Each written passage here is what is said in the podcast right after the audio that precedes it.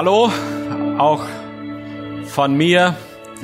Wir feiern nun den neunten Live-Gottesdienst in Folge und äh, ich habe bislang acht Gottesdienste zu Hause im Wohnzimmer mit meiner Familie genossen und möchte diese Gelegenheit nutzen, dem Team einfach mal Danke zu sagen.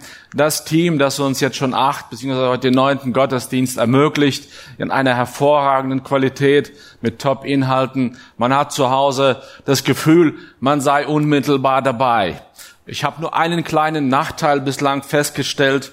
Wenn wir nur zu vier, zu fünf zu Hause Gottesdienst schauen und ich versuche mitzusingen, so störe ich die wenigen anderen, denn sie können meine Lautstärke nicht übertrumpfen und ich kann zu Hause nicht so gut mitsingen. Ansonsten empfand ich es bislang als äh, fantastischen Ausgleich für diese echten Live-Gottesdienste, aber dennoch freue ich mich drauf, irgendwann hoffentlich in den nächsten Wochen wieder auch gemeinsam vor Ort zusammenzukommen. Ich möchte die Predigt heute mit einem Satz beginnen, ähm, der sehr berühmt geworden ist. Er ist vermutlich der bekannteste, unvollendete Satz der jüngeren deutschen Geschichte. Und dieser Satz geht so. Liebe Landsleute, wir sind zu Ihnen gekommen, um Ihnen mitzuteilen, dass heute Ihre Ausreise und an dem Punkt endete der Satz. Er ging nicht weiter. Er wurde übertönt von tosendem Geschrei, von Jubel und von Freude. Ich glaube, ihr alle wisst, um welchen Satz es geht, äh, um welche Situation es geht. Und ich möchte euch mit zwei, drei Bildern einmal zeigen, äh, wo dieser Satz sich abspielte. Zunächst einmal handelte es sich um die deutsche Botschaft in Prag.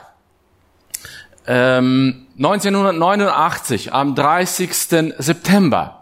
Viele DDR-Flüchtlinge hatten sich dort äh, Zuflucht gefunden. Sie waren aus ihrem Land geflohen, sie wollten raus aus dem eisernen Vorhang, aus einem diktatorischen Regime und suchten in der deutschen Botschaft in Prag Zuflucht. Und wie sollte es weitergehen? Es war eine verfahrene Situation. Eigentlich durften sie gar nicht weiter.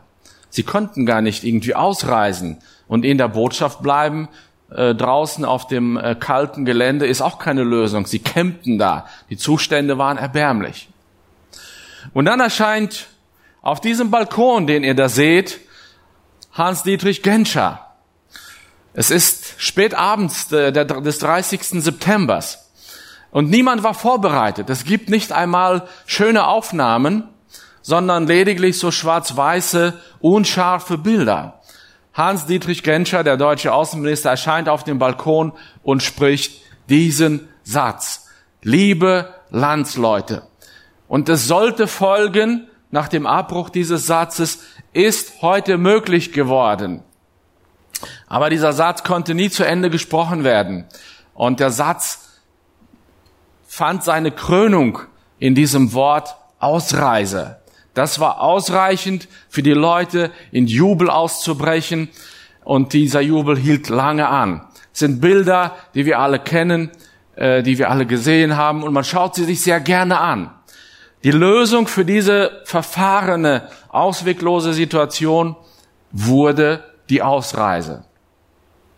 Wir befinden uns heute auch in einer relativ unangenehmen nicht unbedingt festgefahrene, aber im Moment ausweglosen Situation, die Corona-Situation. Eduard hat schon drüber gesprochen.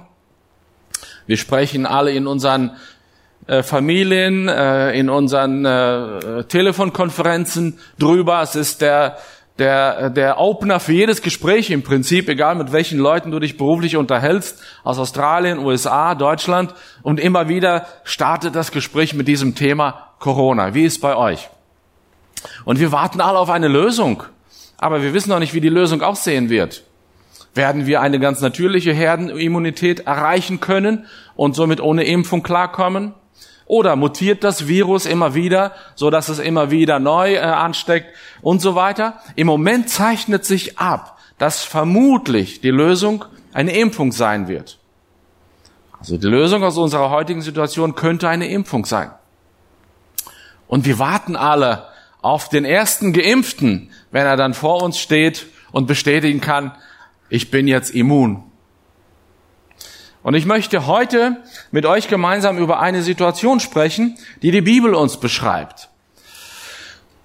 Diese Situation fand am Ostersonntag statt. Wir befinden uns ja noch in der Osternachtzeit. Deswegen ist das Thema noch aktuell.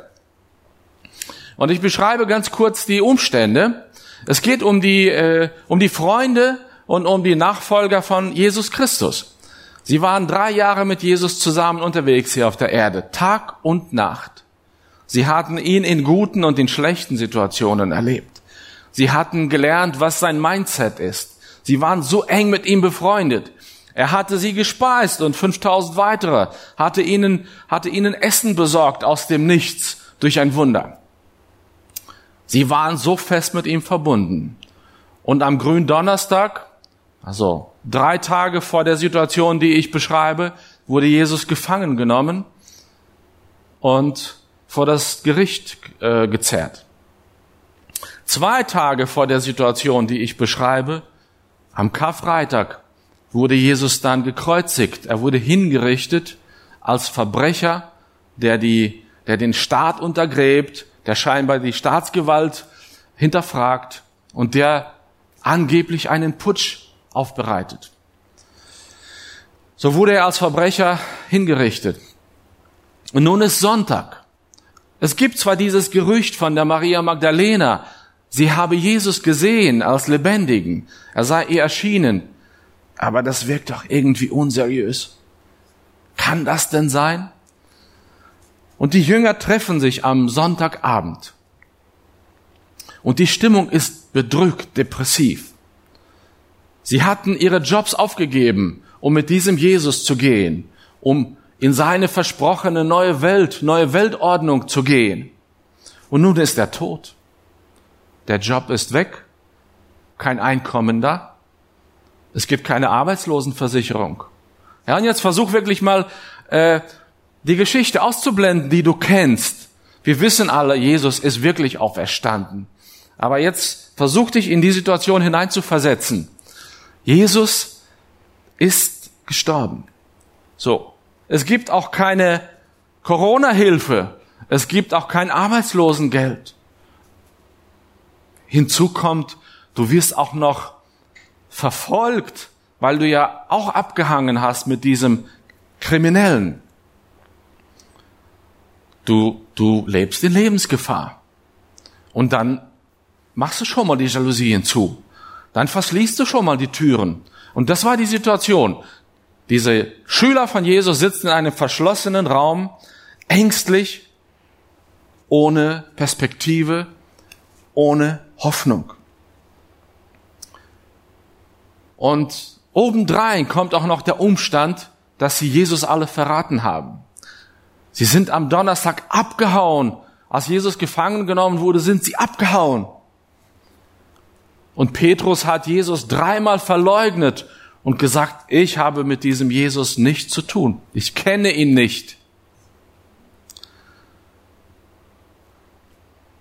Und die Scham dieses Versagens und dieses Verrats steht den, den Freunden von Jesus auf der Stirn geschrieben eine schier ausweglose Situation.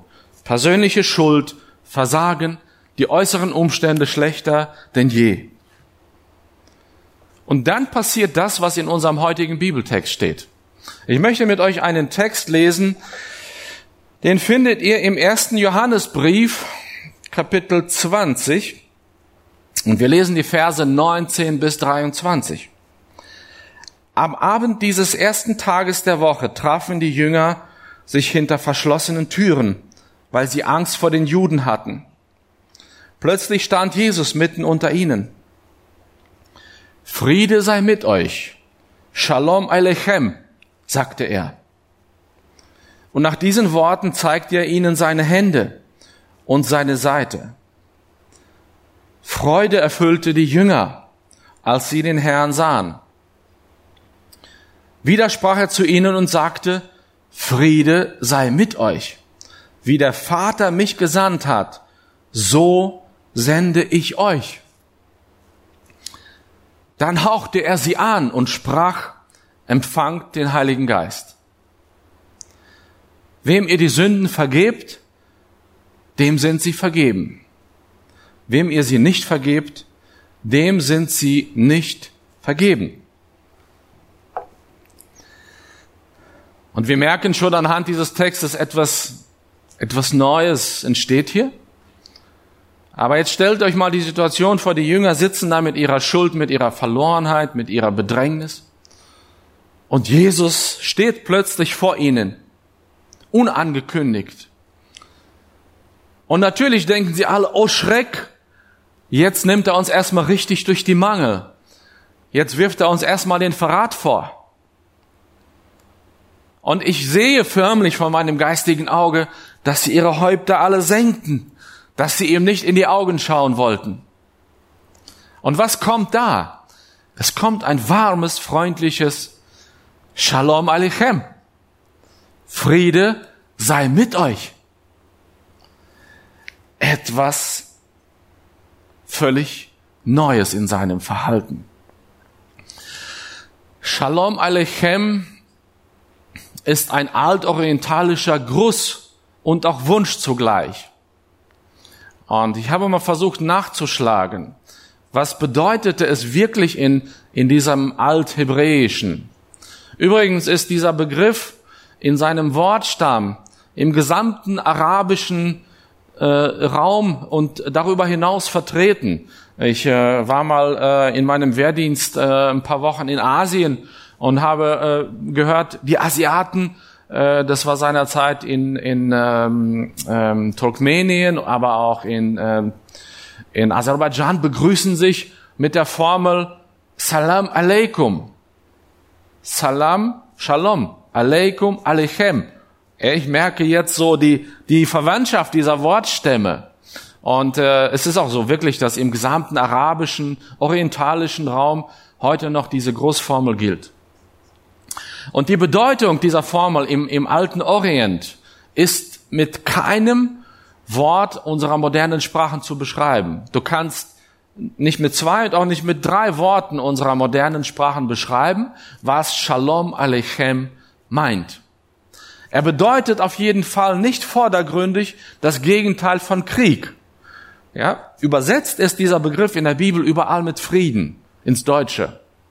Aber dieses Wort Frieden komprimiert die ursprüngliche Bedeutung viel zu sehr. Es bedeutet viel mehr als das Gegenteil von Krieg. Hab mal nachgeschlagen, was die ursprüngliche Bedeutung war. Wir lesen, dass dieser Begriff Shalom beinhaltet Leben in Fülle in seiner urschöpferischen Bedeutung, wie das Leben ursprünglich gedacht war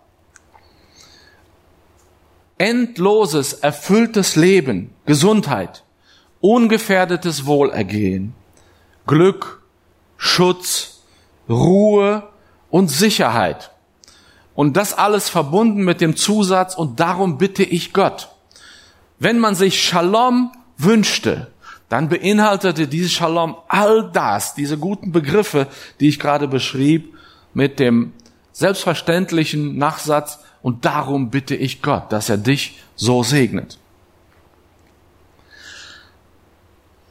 Soll dieses Shalom etwa die Lösung für die Situation der bedrängten Freunde von Jesus sein? Den Freunden von Jesus fallen zwei Dinge ganz besonders auf. Erstens, Jesus berechnet ihnen die Schuld nicht.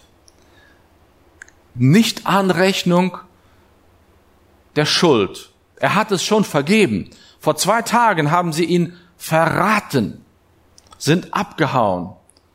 Er hat ihr Versagen vergeben. Ein Novum. Jesus fragt sie nicht, wo warst du vorgestern und gestern? Wo ich getötet wurde.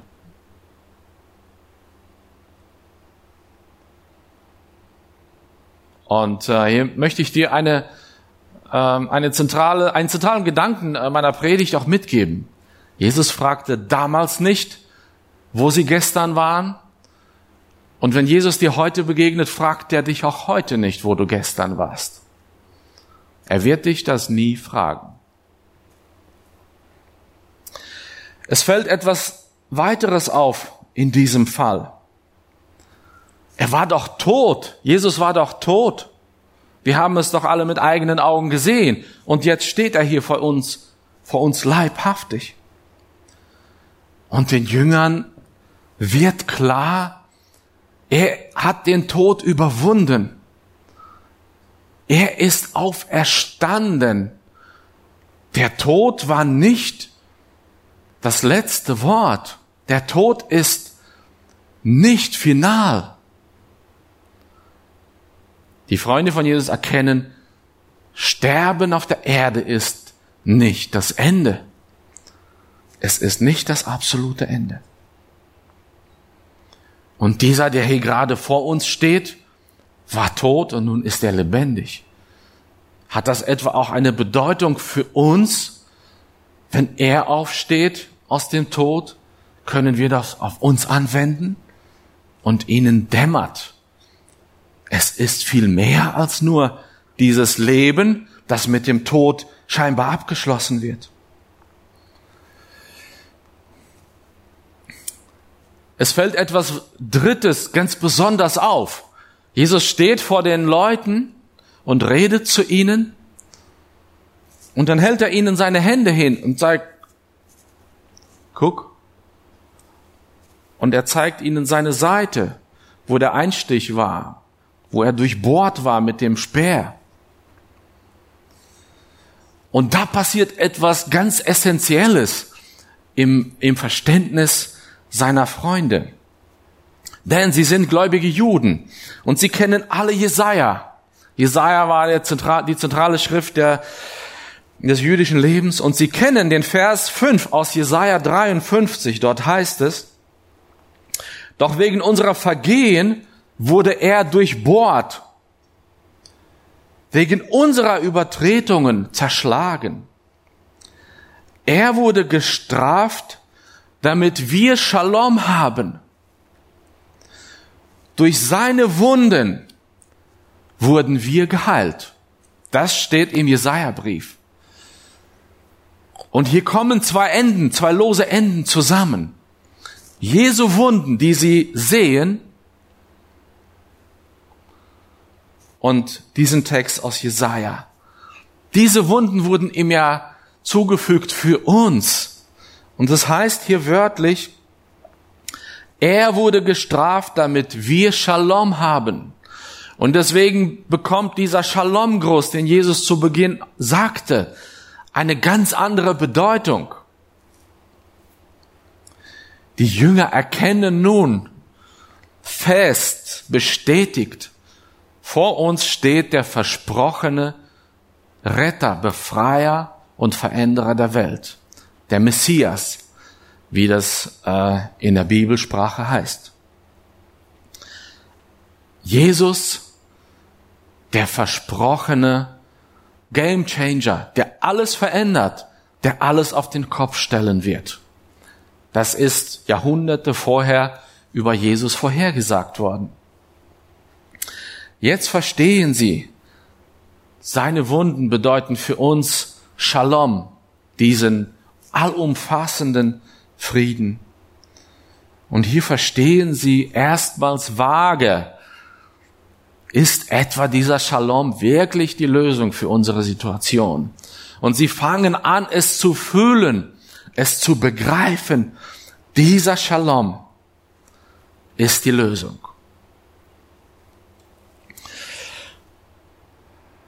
Und wenn wir von der Seite drauf schauen, so erkennen wir hier, hier ist viel Neues entstanden. Hier entsteht gerade etwas Neues. Aus diesem Angstkäfig, in dem sich die Freunde von Jesus befinden, entsteht eine neue Bewegung, die die Welt umspannen wird, die große Veränderung bewirken wird, die Millionen von Menschen Shalom bringen wird. Shalom Aleichem. Jesus sendet seine Jünger aus und sagt, nein, nein, ich habe nicht vor, euch hier in diesem, in diesem Käfig gefangen zu halten. Jetzt steht ihr auf und jetzt geht ihr und erzählt das der ganzen Welt. Und er sagt, ich sende euch und Shalom Alechem für diese Sendung. Er wiederholt sich mit diesem Shalom Alechem. Friede sei mit euch, wenn ihr unterwegs seid. Und die Jünger ziehen los. Sie gehen in die Offensive. Er startet, also Jesus startet sie mit besonderer Kraft aus. Er haucht sie an und sagt, nehmt den Heiligen Geist. Der Geist Gottes, der zu besonderer Kraft befähigt, der dazu befähigt zu vergeben, der dazu befähigt, Liebe zu leben. Und er spricht noch etwas ganz, ganz Neues aus. Die Option von Vergebung. Er wischt das Gesetz weg, beziehungsweise er erfüllt das Gesetz Auge für Auge und Strafe für Strafe. Und er sagt, geht und wem ihr die Sünden vergebt in meinem Namen, dem sind sie vergeben. Das ist eine, eine Revolution. Das gab es bis dahin nicht. Und hier entsteht etwas, etwas komplett Neues. Und nun übertragen wir diese Situation auf uns. Wir leben in einer Welt, die begrenzt ist. Der eiserne Vorhang der DDR begrenzte die Menschen. Sie suchten Auswege. Wir sind begrenzt vor allem durch Zeit. Und der Mensch strebt seit jeher danach, die Zeit zu überwinden und über diese Zeit hinaus zu leben. Wir sind geplagt von Unfrieden, von Kriegen, von Krankheit. Die Situation, die wir gerade mit Corona erleben, das ist ja, das ist ja nicht die letzte Situation dieser Art. Es gab schon viele vorher, es wird noch viele nachher geben. Und wenn wir der, der Bibel Glauben schenken, so wissen wir, dass es noch viele Situationen geben wird, in der es keine Auswege geben wird, in der Naturkatastrophen auf uns kommen werden, Kriege, Krankheiten und so weiter und so fort. Kann dieser Shalom auch für uns eine Lösung sein? Shalom Alechem. Und ich glaube, dieser Shalom Alechem sollte eine Lösung für uns sein. Denn das ist ein, ein Friede, der uns ruhig stellen kann in der schlimmsten Situation. Und ich finde, wir sollten es uns auch immer wieder sagen und uns bewusst machen. Jesus hat uns nie versprochen, ihr werdet hier auf der Erde ein Leben ohne Krankheit, ohne, ohne Krieg, ohne Streit haben. Ihr werdet gesund sein und ewig leben und euch alle lieben. Nein, hat er nie gesagt. Und manchmal vergessen wir das. Es ist auch gut. Es ist gut, dass wir danach streben, im Frieden zu leben. Das ist göttlich, das ist Gott gewollt, wenn wir nach Frieden äh, trachten. Aber wir dürfen nicht entrüstet sein und den Mut verlieren, wenn es nicht so läuft. Das ist uns hier auf der Erde nicht zugesagt worden. Ich will da nicht viel näher drauf eingehen. Joe hat in einer seiner letzten Predigten aus, ausführlich darüber gepredigt. Wir dürfen uns nicht erschrecken, wenn wir in Bedrängnis geraten, wenn wir in Krankheit geraten. Ich möchte kurz äh, ein Beispiel dafür bringen. Dietrich Bonhoeffer, äh, ein Widerstandskämpfer im, im Dritten Reich, äh, der ein, äh, ein bekennender Christ war, der den Herrn Jesus liebte und äh, der sich weigerte, die, das nationalsozialistische Gedankengut aufzunehmen in die Kirche. Er wurde eingesperrt, ins KZ gesteckt und zum Tode verurteilt.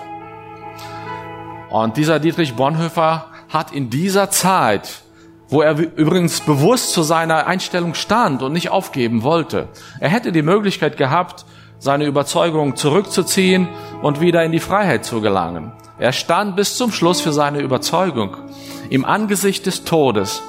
Und er schreibt dieses Gedicht, diese, diese äh, Zeilen von guten Mächten still und treu umgeben. Er lebte diesen Shalom Alechem. Ich musste vor neun Jahren meinen Vater verabschieden. Er hatte eine lange, schwere Krankheit, äh, unheilbar krank, ähm, wurde behandelt und ist mit 65 verstorben. Aber in dieser, in dieser Behandlungszeit, Chemotherapie und so weiter, gab es für ihn Zeiten, wo er die Situation nicht annehmen konnte, sich damit schwer tat. Er fragte sich, warum? Und ich glaube, ich habe gemerkt, er, er konnte darüber keinen Frieden finden. Und dann erzählt er mir eines Tages, ich hatte einen Traum. Kannst du mir helfen? Was, was denkst du über diesen Traum? Tja, ich sag, keine Ahnung, ich, ich würde ihn gerne auch äh, einmal hören wollen. Und er erzählte, dass er in diesem Traum beim Arzt war mit einer Krankheit und der Arzt verschrieb ihm ein Rezept äh, für ein Medikament quasi.